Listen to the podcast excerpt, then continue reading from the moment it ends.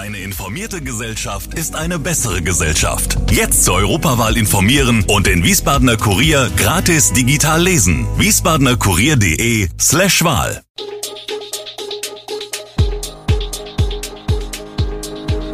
Gude, unser morgendliches News Update. Das Wichtigste aus Wiesbaden für Sie im Überblick. Guten Morgen aus Wiesbaden an diesem 6. Juli. Wiesbadener Opposition zerpflückt Koalitionsvertrag, Reaktionen zur Landratskandidatur von Sandro Zehner im Rheingau-Taunus-Kreis und Personal in Kliniken wird erneut knapp. Das und mehr hören Sie heute im Podcast.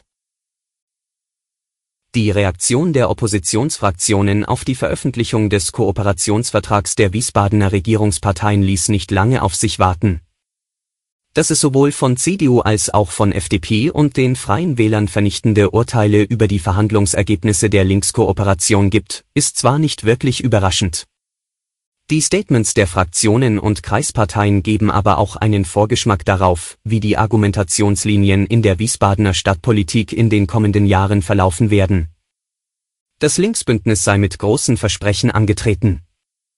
Der Kooperationsvertrag sei an Schwammigkeit allerdings kaum zu überbieten, heißt es beispielsweise in einer gemeinsamen Presseerklärung von CDU-Fraktion und Kreisverband. Insbesondere mit Blick auf die Finanzierung der in der Kooperationsvereinbarung aufgezählten Projekte haben die Christdemokraten Vorbehalte und befürchten jahrelangen Stillstand in Wiesbaden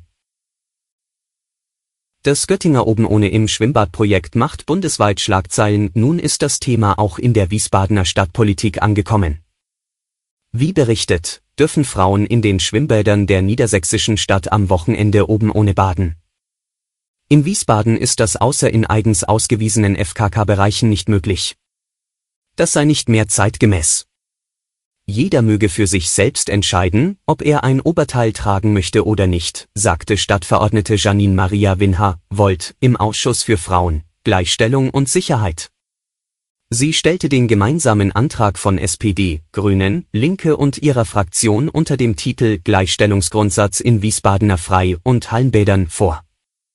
Darin wird der Magistrat gebeten, die Situation in den Bädern näher zu durchleuchten, unter anderem, ob Badekleidung kontrolliert wird und welche Sanktionen drohen.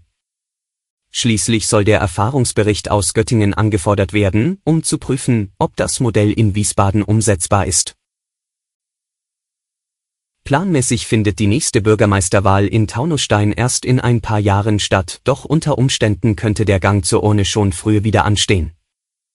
Denn Bürgermeister Sandro Zehner, CDU, wird Kandidat seiner Partei bei der Landratswahl im Rheingau-Taunus-Kreis im März. Dadurch stellen sich in Taunusstein nun gewisse Fragen, etwa, wie es im Falle eines Wahlsiegs des CDU-Kandidaten im Taunussteiner Rathaus weitergeht und welche Auswirkungen die Kandidatur auf die Amtsführung hat. Zur zweiten Frage macht Zehner eine klare Ansage, es werde keine Auswirkung auf das Amt gegen, verspricht er, nur auf seine Freizeit, die wohl deutlich weniger werde. Im politischen Alltagsgeschäft wolle er aber weiterhin so handeln wie bisher und Projekte und Probleme, die auftreten, nicht einem eventuellen Nachfolger überlassen. Seit dem vergangenen Donnerstag gilt auch an den Wiesbadener Teststellen, nicht mehr jeder Bürger hat das Recht auf einen kostenlosen Corona-Schnelltest. Kunden werden mit der neuen Testverordnung nun in drei Gruppen unterteilt.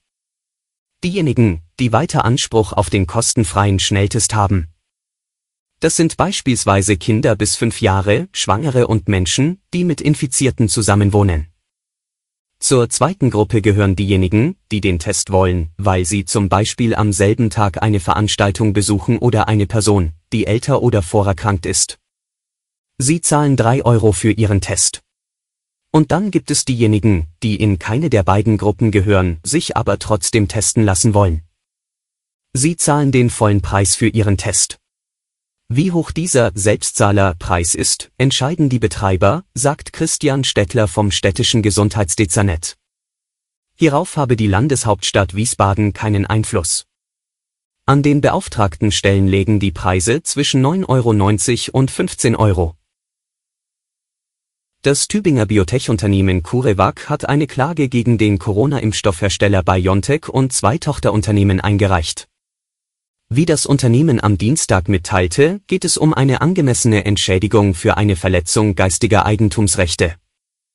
Die Klage wurde vor dem Landgericht Düsseldorf erhoben. Es gehe um vier Patente. BioNTech wies die Vorwürfe zurück, die Arbeit von BioNTech sei originär, man werde sie entschieden gegen alle Anschuldigungen der Patentverletzung verteidigen, erklärte das Mainzer Unternehmen. In dem Verfahren müsse geklärt werden, zu welchen Anteilen die jeweiligen Patente in die Entwicklung des BioNTech-Impfstoffs eingeflossen seien, sagte CureVac-Chef Franz Werner Haas.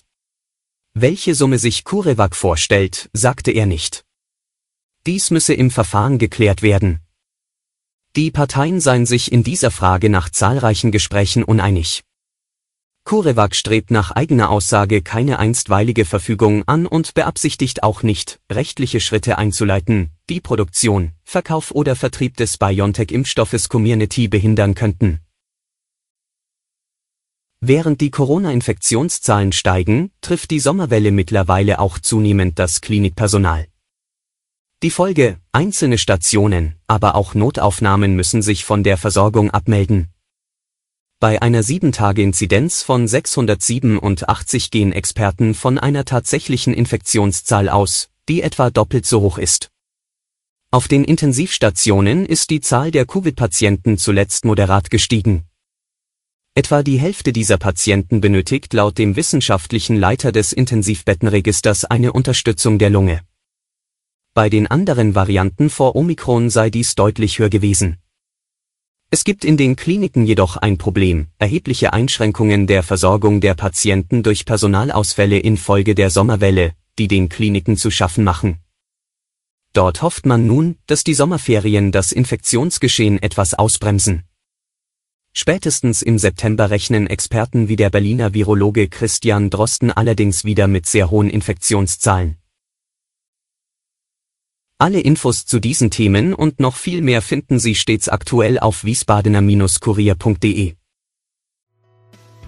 Gude Wiesbaden ist eine Produktion der VRM von Allgemeiner Zeitung, Wiesbadener Kurier, Echo Online und Mittelhessen.de.